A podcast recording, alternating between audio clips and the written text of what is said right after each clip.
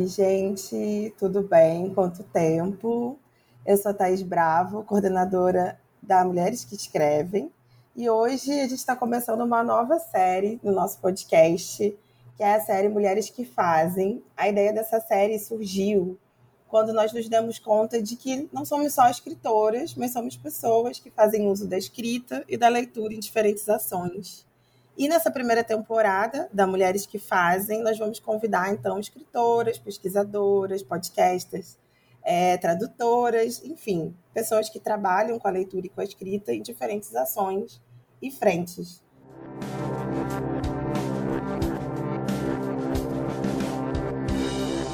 E a nossa primeira convidada é a Karina Vieira, que é comunicadora por formação, escritora por escolha livreira por experiência, podcaster por amor e ativista como forma de estar no mundo.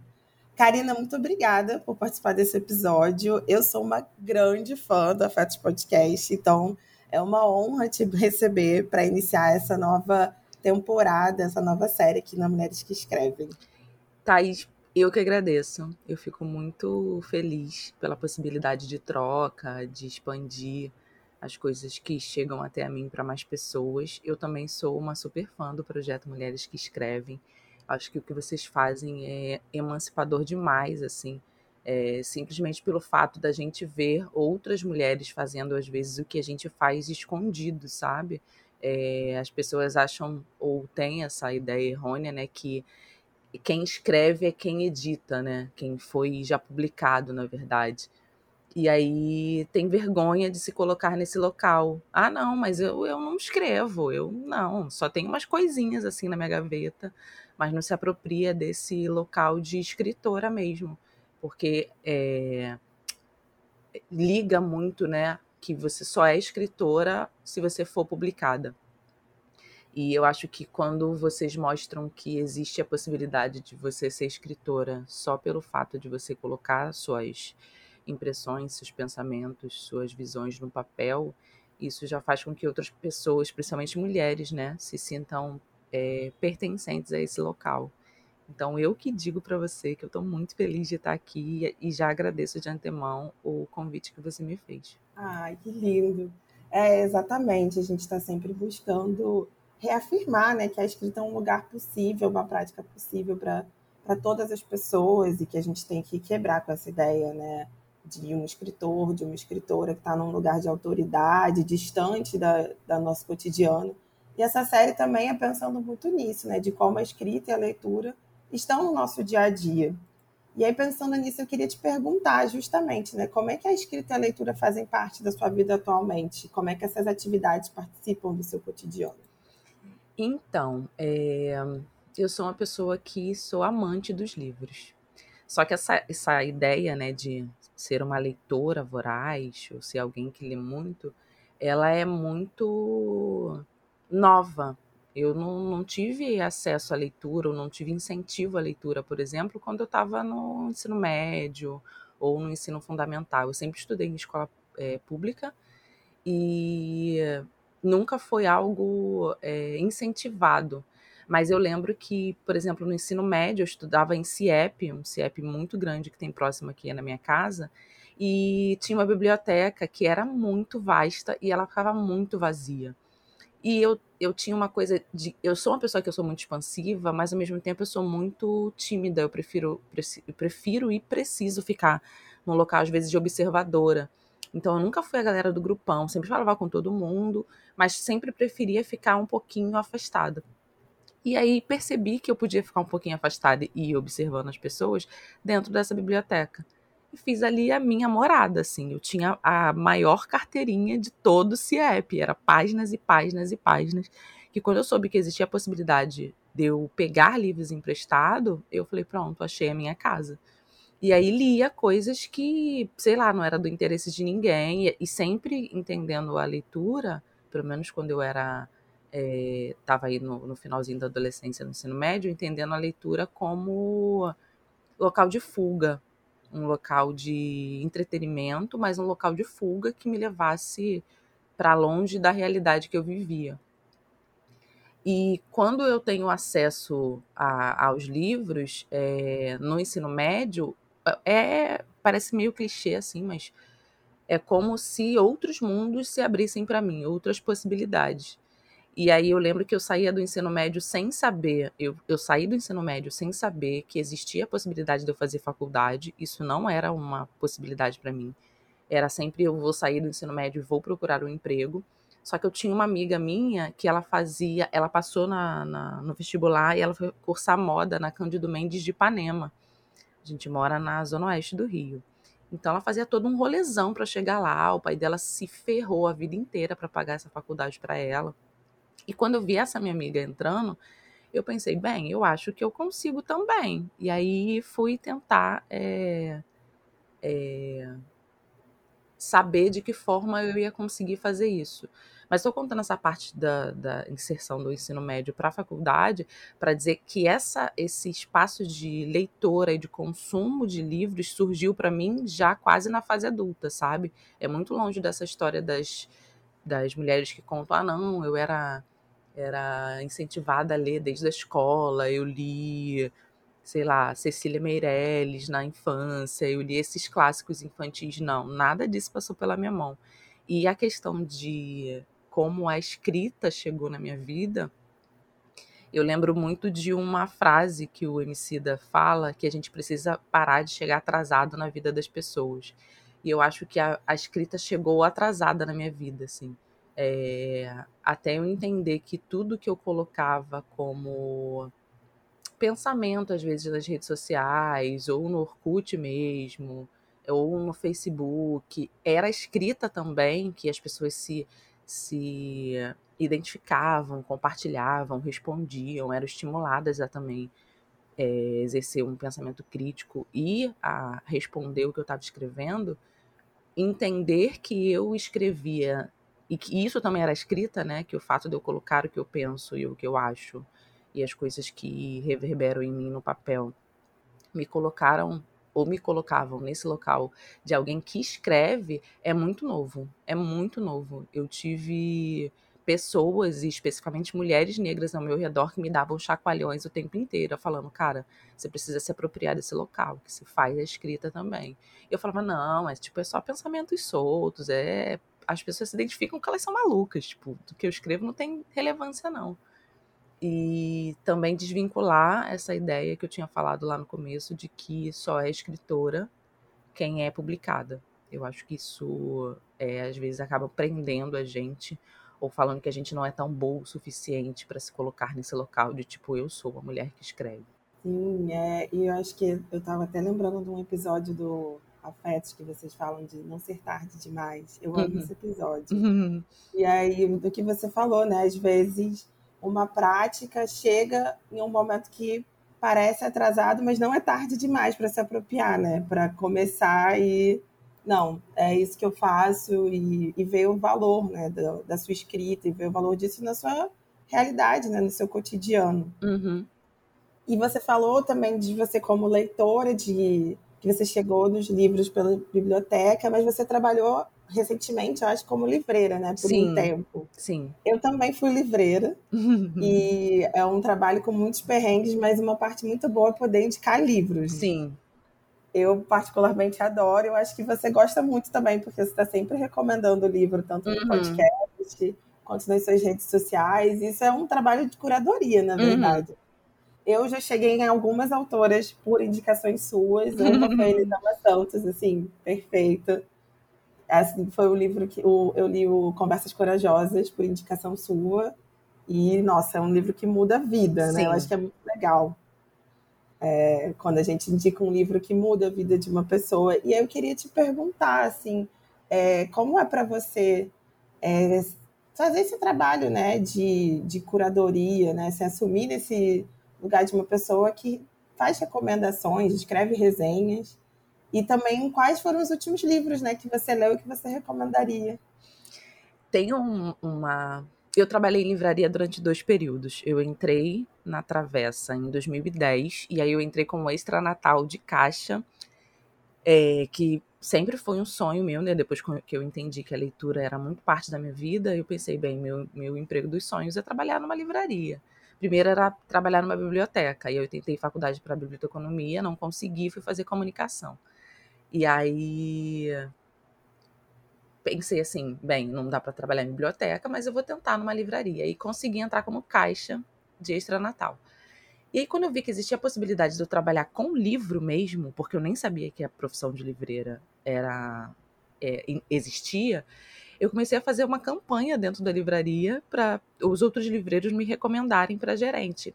E aí, para você trabalhar como livreiro na Travessa, você tem que estar tá ou cursando o ensino superior ou então já ter cursado.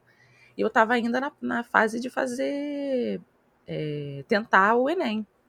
Enfim, consegui passar, entrei como livreira e fiquei trabalhando na Travessa de 2010 a 2015.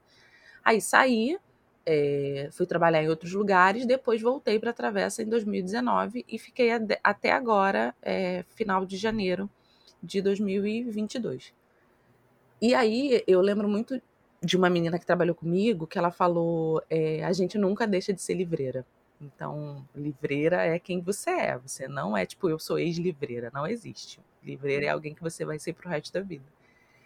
E quando eu comecei a trabalhar nesse local, eu via o quanto eu era privilegiada de ter acesso a tanta coisa. E como é que eu conseguiria devolver para para a minha comunidade ou para as outras pessoas que me cercavam é, o privilégio que eu estava tendo. Só indicando livros ou então é, direcionando elas para assuntos que eu achava relevantes, mas sempre com essa ideia de compartilhar o que chegava até mim. E aí eu fui fazendo, não, necessária, não necessariamente no Instagram. Instagram fui uma, foi uma das últimas da, das minhas redes, assim, de todas as redes que eu tenho, de trabalho, familiar, de amigos. Eu fui uma das últimas, eu fui muito reticente a entrar no Instagram, mas já fazia isso no Facebook. Fazia muita indicação de livro, entendia que o livro que me impactava era possível que eu, eu fizesse que esse livro chegasse para outras pessoas. E comecei a fazer essa coisa de indicação e percebi que eu gostava de fazer isso. E quando eu fui pro, pro Instagram, eu tentei manter essa mesma é, ideia, assim. É, eu acho que a primeira coisa que eu faço é não falar do que eu não gosto. Porque eu acho que eu posso ter não gostado de algum livro em específico, mas eu não quero influenciar para que outras pessoas não gostem. E eu acho também que é meio não sei, eu acho que é meio egoísta demais e às vezes cruel demais você depreciar o trabalho de outra pessoa, sabe? É... Então, se eu não gosto, eu não falo. Se eu leio um livro que está sendo muito recomendado, que as pessoas estão falando muito, ou que eu me interessei e o livro não bateu bem, eu simplesmente não vou fazer, não vou falar nada sobre ele. E aí, é, dito isso, eu acho que a primeira, primeira parte da minha curadoria nos livros é somente falar do que eu gosto, ou que minimamente me toca de alguma forma. Eu li um livro chamado Luxúria, da Leila Slimani, se eu não me engano, que o livro foi muito incômodo para mim, assim, muito, muito, muito incômodo. Eu me sentia extremamente incomodada, eu não conseguia ter empatia nenhuma pela, pela protagonista do livro. Mas depois eu li, passei assim uns três, quatro dias pensando nele, até identificar o motivo do meu incômodo. E aí falei, não, ele não é um livro ruim. Muito pelo contrário. Não é que eu não tenha gostado do livro. Eu entendi que ele me incomodou em determinado ponto.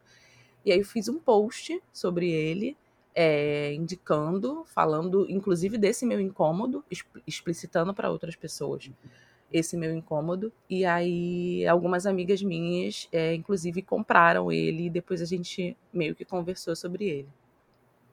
Então, acho que nessa essa coisa da curadoria, é, a primeira coisa que eu faço é não falar mal de livro nenhum. Se eu não gosto, a primeira coisa que eu faço é não é, explicitar se não gostar, para não influenciar negativamente as pessoas. E especificamente falar de livros escritos é, por mulheres negras, sejam elas é, brasileiras ou não. E aí, a última pergunta que você me fez era sobre quais os últimos livros que eu li e que eu indicaria. Tem um tempinho já que eu não faço indicação de livro lá no meu Instagram. O último que eu li foi sobre Burnout. E foi um livro que, para mim, foi um pouquinho pesado, assim, porque ele vem com muitas informações técnicas é, que é Eu Não Aguento Mais, Não Aguentar Mais. Mas eu acho que ele dá um, um panorama bem legal sobre como a gente é estimulado o tempo inteiro a estar tá produzindo, a estar tá fazendo, a estar tá, a tá nesse nessa roda, né, que faz com que a gente esteja o tempo inteiro trabalhando, trabalhando, trabalhando e que tira o nosso direito ao descanso, por exemplo, porque quando você está descansando, você está perdendo alguma coisa ou você não está fazendo o tanto que você deveria fazer. Ele tem um panorama estadunidense, mas eu acho que guardadas as devidas é, proporções a gente consegue trazer essa visão para o Brasil. Esse é um livro que eu recomendo é, em questão de atualidade, e livros que os últimos livros que eu li de entretenimento, por exemplo, foi um da Natália Borges Polesso, que foi A Extinção das Abelhas. Foi o primeiro livro que eu li dela. Eu li esse livro no Kindle, eu alterno entre leituras de livros físicos e livros digitais. E embora eu não tenha falado sobre ele, eu achei a escrita dela muito diferente de, tudo que eu já, já li. É uma escrita meio confusa, mas não é um confuso ruim, só é diferente de tudo que eu já li. E ela traz uma distopia meio que. É, são, são mulheres só, né, que são protagonistas do livro dela. É, mulheres que vivem num mundo onde passou um presidente num país específico que é extremamente é, e nefasto, e essas mulheres tentam fazer uma comunidade onde elas se sintam menos perseguidas e mais seguras. Esse é um livro que eu recomendo, mas é, algumas pessoas podem achar que a escrita dela foi tão confusa quanto eu achei. Mas eu não sei se isso é um traço da personalidade da escritora, se ela escreve realmente dessa forma ou se é especificamente nesse livro. É...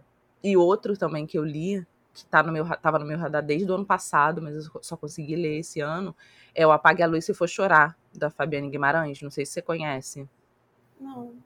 É um livro de uma escritora brasileira, que é tipo um, um livro que tem dois narradores, então cada capítulo é um homem e uma mulher que fala, e em determinado momento você acha que aquela história que ela tá falando dele, ele tá falando dela, e a história é completamente diferente.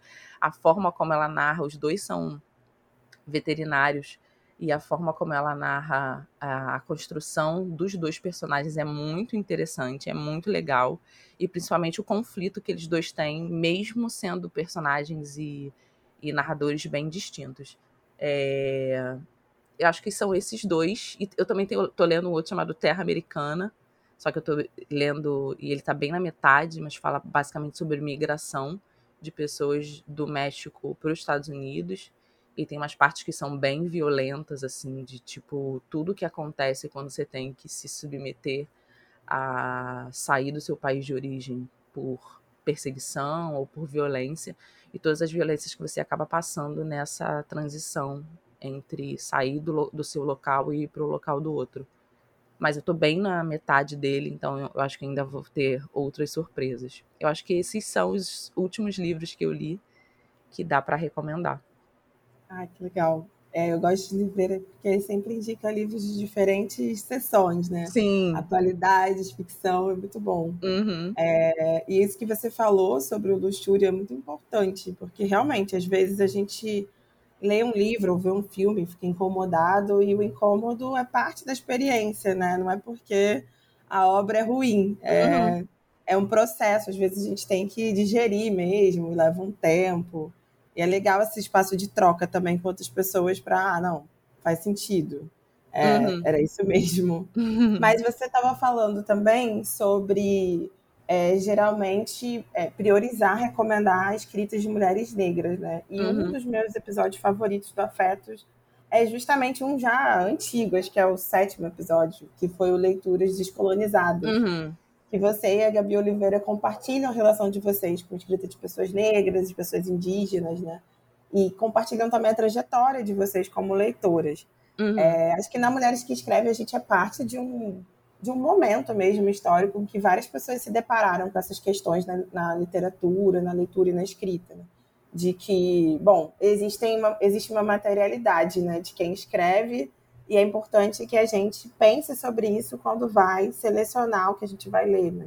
Que a gente busque ler é, pessoas que não estão é, geralmente em destaque na história da literatura, porque essa história é branca e eurocêntrica e apaga muitas vivências, né? Então, como é que foi para você é, esse processo, né, de começar a realmente a selecionar, de escolher o que você vai ler em busca, é, principalmente, né, de autoras negras, de do que que se, do que que essa seleção, essa forma de priorizar algum tipo, algumas autoras promoveu na sua vida, assim? É, em 2017, se eu não me engano, 2014 a 2017, eu participei de um coletivo, que eu falo que foi meu coletivo de formação enquanto uma mulher negra no Rio de Janeiro, que era Meninas Black Power. Era basicamente uma, um coletivo de mulheres negras do Rio e fora do Rio. A gente fazia reuniões mensais e semanais para a gente se encontrar e entender o que é ser uma mulher negra, é, através, principalmente através da estética, né? Por causa do cabelo, estava na época que a transição era, um, era uma realidade para muitas meninas.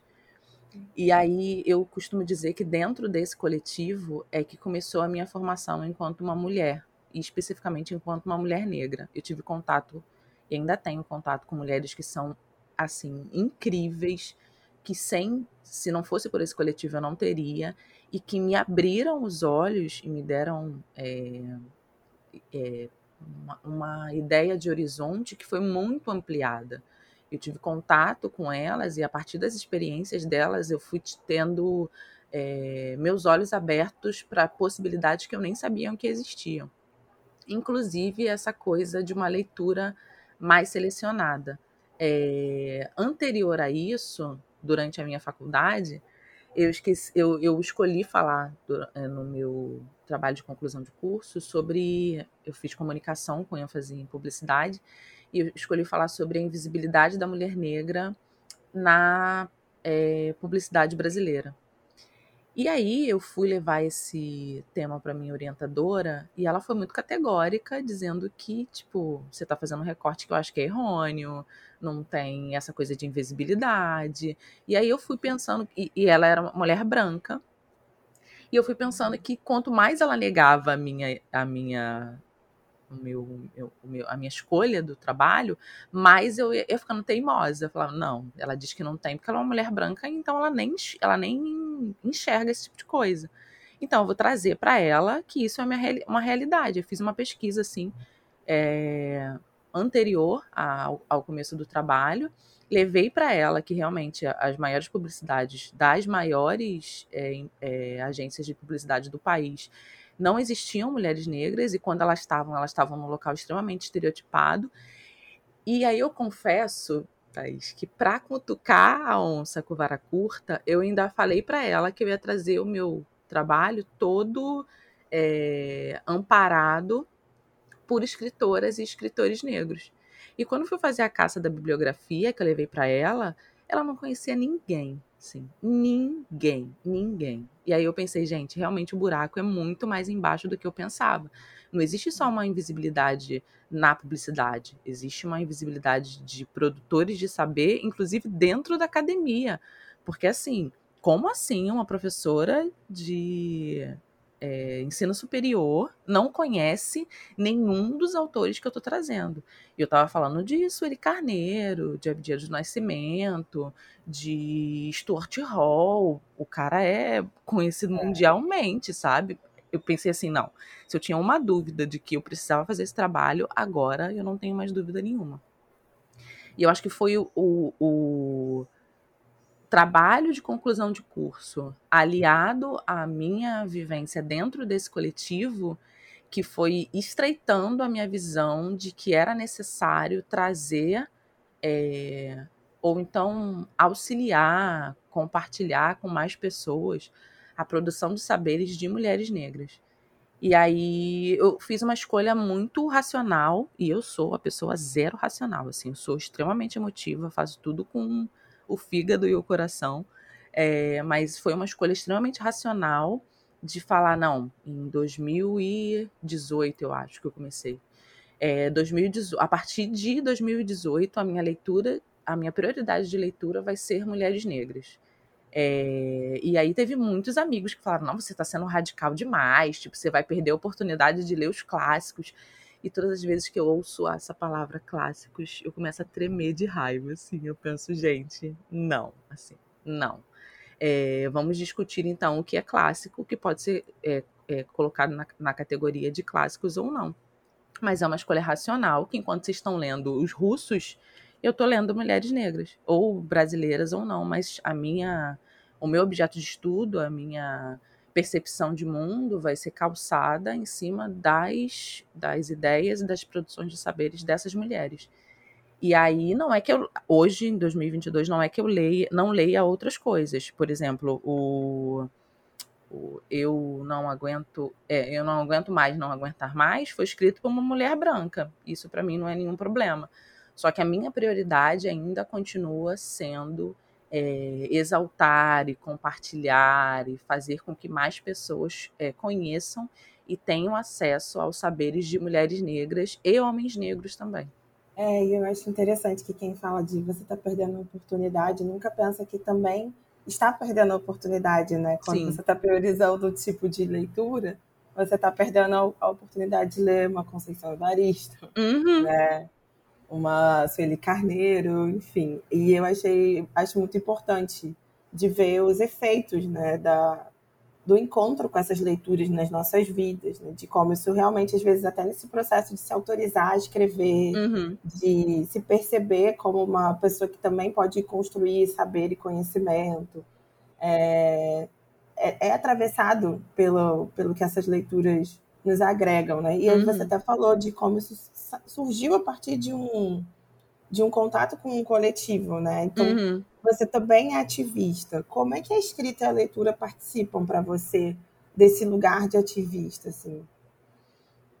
Hum, eu lembro de um episódio de um podcast que eu ouvi antes de começar a gravar, antes de pensar na possibilidade de fazer o afeto. É, antes de me autorizar a estar nesse local de tipo, eu consigo fazer um podcast também, que era sobre a diferença entre ser militante e ser ativista. E aí eu fiquei um tempo pensando assim, onde eu me encaixava, porque a, o que eu acredito com um trabalho de emancipação de pessoas negras é sempre pensado em coletividade com outras pessoas negras. É, não que não exista a possibilidade de você fazer um trabalho que seja solitário, mas eu acredito na potência de compartilhamento com mais pessoas. É, eu participei do coletivo do Meninos Black Power, depois eu participei de um coletivo de música, é, basicamente de música com é, misto, né, tanto de homens e mulheres quanto de pessoas pretas e pessoas brancas também. É, e eu acredito muito no poder desse coletivo, no poder da coletividade, assim. É, e aí eu não sabia muito bem como me colocar. Eu sempre fui uma pessoa de pensar as inquietações, pensar as questões de raça e gênero, principalmente, intercruzadas ou não. Mas eu não sabia ainda qual era essa nomenclatura. Eu pensando, eu não sou uma pessoa militante porque eu não sou vinculada a nenhuma organização, eu não promovo. É ações é, diárias, eu não participo da, da, da, elaboração de estratégias, então eu acredito que militante eu não sou.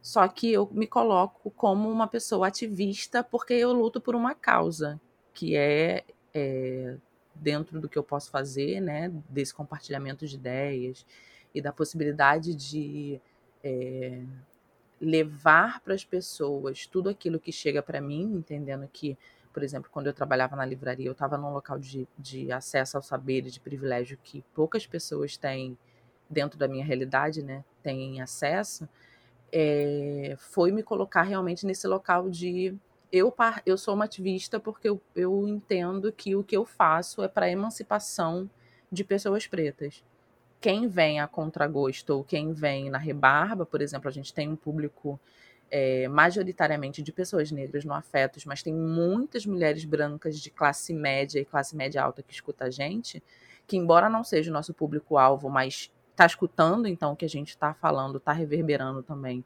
em outras pessoas, é, eu entendo esse local de ativista como alguém que está positivamente impactando outras mulheres ou outras meninas negras é, através das possibilidades que chegaram até mim, seja através da escrita ou seja através dos livros, assim, que é uma coisa que eu me conecto demais. Não sei se eu consegui te responder. Acho que sim, claro. É, eu acho muito interessante isso, de, desse lugar de compartilhar mesmo. Né? Acho que é um pouco o trabalho que a gente procura fazer porque acho que também quando a gente tem acesso a esses livros, a essas, essas escritas, e a gente vê o poder transformador delas, a gente quer que chegue em outras pessoas, né? Uhum. Dá uma vontade mesmo de espalhar, né? de agregar, assim, e, e acho que é um processo coletivo, né? Não é individual. E aí, pensando assim, no que você tem falado sobre escrita, acho que as redes sociais têm um papel muito importante, né? No, no seu processo de se entender escritora, de começar, ou às vezes começar a escrever antes mesmo de se entender escritora. É, eu queria saber um pouco como é que está a sua relação assim da escrita nas redes e se você tem projetos de escrita para o futuro. É, se eu não tivesse as redes sociais, eu acho que eu teria um blog. É, porque acho que em algum momento essa escrita teria que sair é, de uhum. dentro de mim, sabe? Então se eu não tivesse o Instagram ou se eu não tiver, eu escrevo pouco no Twitter, porque aquela quantidade de caracteres para mim é muito pequena. É, mas limitadora. sim, muito limitadora. Mas se eu acho que acho que se eu não tivesse o o Instagram, eu teria um blog para poder ampliar essas ideias, assim, essa essa coisa de, de essa inquietação. Eu acredito que a minha escrita parte muito do local da inquietação, o que eu preciso colocar para fora. E também muito de uma coisa que é, a própria Elisama e a, tem uma escritora estadunidense, chamada Brené Brown também, que é uma mulher branca que eu tenho profundo, profunda admiração, que ela fala muito desse local da vulnerabilidade. Eu acho que esse é um traço característico de tudo que eu escrevo na internet é, entender que o que me conecta a outras mulheres é a exposição de uma vulnerabilidade que autoriza a gente a sentir, assim. Eu acho que é muito importante e é uma via de conexão real com outras pessoas quando você mostra que você está no movimento contrário de tudo que é colocado nas redes sociais, sabe? Daquela vida perfeita, do feed incrível, da felicidade infinita, das realizações. Quando você fala que, cara, não tô bem, é, chorei pra caramba, hoje nada deu certo, mas eu tô aqui me expondo porque assim eu consigo com que outras pessoas também se autorizem a estar nesse local. É, eu acho que essa é a via de conexão, minha principal via de conexão partindo também do local que eu tinha falado antes, né, que é não fazer críticas negativas a um, um livro, por exemplo. Se eu não gosto, eu não vou falar dele.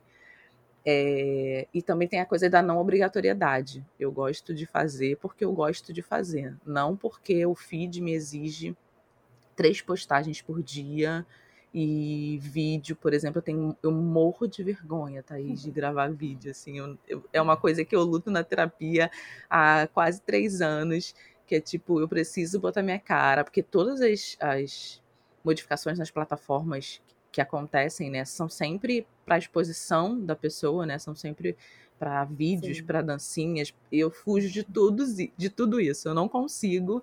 E eu tô chegando num momento em que eu tô mais tranquila, tipo, ok, não consigo e eu vou dar conta do que eu consigo. Eu consigo me expressar através da escrita, através de uma foto, de uma imagem é, estática, mas eu sim ainda fico desconfortável na, só pensando na possibilidade de gravar algum vídeo. Uhum. É... E a questão da escrita, eu percebi do ano passado para cá que eu escrevo pouco em papel, por exemplo. Eu utilizo muito bloco de nota do celular. Eu tenho 200 milhões de caderninhos, mas tudo fechado. Tipo, uhum. eu adoro um caderninho, adoro uma agendinha mas está tudo fechado. Eu ganhei um planner em 2019 e ele continua limpinho da forma que ele veio, tipo, não preenchi nada, não fiz nada. Então eu percebi que a minha parte de escrita mesmo à mão eu quase não estou utilizando, mas tudo que eu penso, tudo que me inquieta, tudo que me dá vontade de escrever, eu boto no bloco de notas do celular e depois ali vou fazendo uma limpeza, vou melhorando o texto. É, e você tinha falado sobre planos futuros de escrita. Eu não sei, eu sou uma pessoa que tem dificuldade de fazer planejamentos a longo prazo. É, tem uma coisa que eu comecei a fazer em 2019, final de 2000, não, 2020, final de 2020, é, que eu ainda não posso revelar, que tá ligado ao afetos, mas que logo, logo eu vou saber, e vocês vão saber, e, eu tô dizendo ah, em primeira mão curiosa. aqui para Exatamente. Em primeira mão aqui pro, pro Mulheres que Fazem, Mulheres que Escrevem, desculpa, nesse projeto Mulheres que Fazem. É, mas eu tenho também me sentido muito travada com essa questão de produzir para as redes, sabe? É, eu tento me colocar nesse uhum. local de eu escrevo porque eu quero, quando eu quero, e não necessariamente é, para alimentar uma rede social, mas eu também tenho me sentido. Acho que é tanta coisa acontecendo no mundo, assim, tantas informações chegando ao mesmo tempo, tanta incerteza. A gente não sabe muito bem para onde a gente está caminhando, se essa pandemia está no final. Espero que esteja, mas a gente não tem certeza ainda de nada. Mesmo com é, caindo os casos de morte, mesmo as pessoas estando mais vacinadas mas é um cenário de tanta incerteza que tem me feito escrever bem menos, assim. Eu tenho ficado muito mais reflexiva e tenho me visto muito mais no lugar de observadora do que num local de escritora. Eu tenho escrito menos, tenho utilizado bem menos o bloco de notas do meu celular. É, eu entendo. Acho que é um momento de instabilidade muito grande, né? É difícil, é difícil fazer planos, uhum. é difícil ter concentração para escrever. Mas eu acho que o tempo da escrita é muito assim também, né? Tem o, o momento de observação é, é, parte do processo de escrita. Sim. É só uma parte que parece que a gente está lendo uma escrita inativa, mas talvez esteja acontecendo aí suas reflexões que ainda vão vir. Mas, então, fico ansiosa para o que ainda vai ser escrito dessas observações e muito curiosa com esse projeto da FETS. Como eu disse, sou muito fã. então, estou animada que tem novidade vindo aí. Vou Sim. acompanhar. Ai, Karina, eu queria te agradecer muito pela participação. Foi ótimo trocar essa ideia com você. E que a gente continue aí te lendo, te ouvindo nas redes porque é sempre bom acompanhar as suas recomendações e suas ideias e reflexões. Muito obrigada. Eu que agradeço, Thaís, pelo convite. Eu fiquei muito feliz. Não titubeei. Assim que chegou o convite lá no Twitter que você falou, eu pensei, óbvio que eu vou aceitar. Tomara que a gente consiga sincronizar essas agendas. É, eu sou muito fã do trabalho de vocês. Acredito que existe muita potência e muito e é um trabalho feito com muita responsabilidade. É, eu acho que isso é muito importante, assim, num tempo onde a gente tem um alto poder de influência é, nas pessoas. Eu acho que o trabalho que vocês fazem é de muita responsabilidade e principalmente é de colocar outras mulheres num local de pertencimento que poucas vezes a gente é, se dá o direito ou tem o direito de se colocar né, nesse local de escritora, eu não preciso ser publicada para me sentir parte disso aqui. Ou então eu não preciso ser publicada para que as minhas ideias e as minhas inquietações e a, o que eu escrevo tenha valor, assim. Então, eu que me senti muito honrada por esse convite, adorei o, a conversa que a gente teve e mais uma vez muito, muito obrigada. Ai, Karina, é isso, assim, acho que a gente te convidou para abrir essa nova série justamente porque é isso, a gente quer incentivar que outras pessoas se vejam nesse lugar de agente mesmo e que possam, como você falou, né, se dar o direito, se autorizarem a fazer o que tem desejo de, de, de fazer, de colocar no mundo, seja pela escrita, pela leitura, ou por outras ações que passam também é, pela, pela literatura, né? Sem necessariamente ser é, uma escrita que vai ser em livro, enfim. E aí eu queria também pedir para você falar onde as pessoas podem te encontrar nas redes, é, para te seguir, te acompanhar. Ah, sim. É, no Twitter eu tô como Karina Vieira mesmo. É a mesma foto no Twitter e, no Instagram, então é fácil de me achar. No Instagram eu tô como Karina Amor. E no na escuta, eu tô no Afetos Podcast, que é o meu podcast junto com a Gabi Oliveira, que sai toda sexta-feira, antes de meio-dia. Que é o meu projetinho, Sim. assim, de coração. Então acho que vocês é, me acham é por aí. De Sim, sexta é dia de afetos. Ah, é isso, Karina. Muito obrigada. E espero que vocês gostem desse episódio, dessa nova série. Nos vemos, nos ouvimos por aí. Tchau, tchau, gente. Tchau.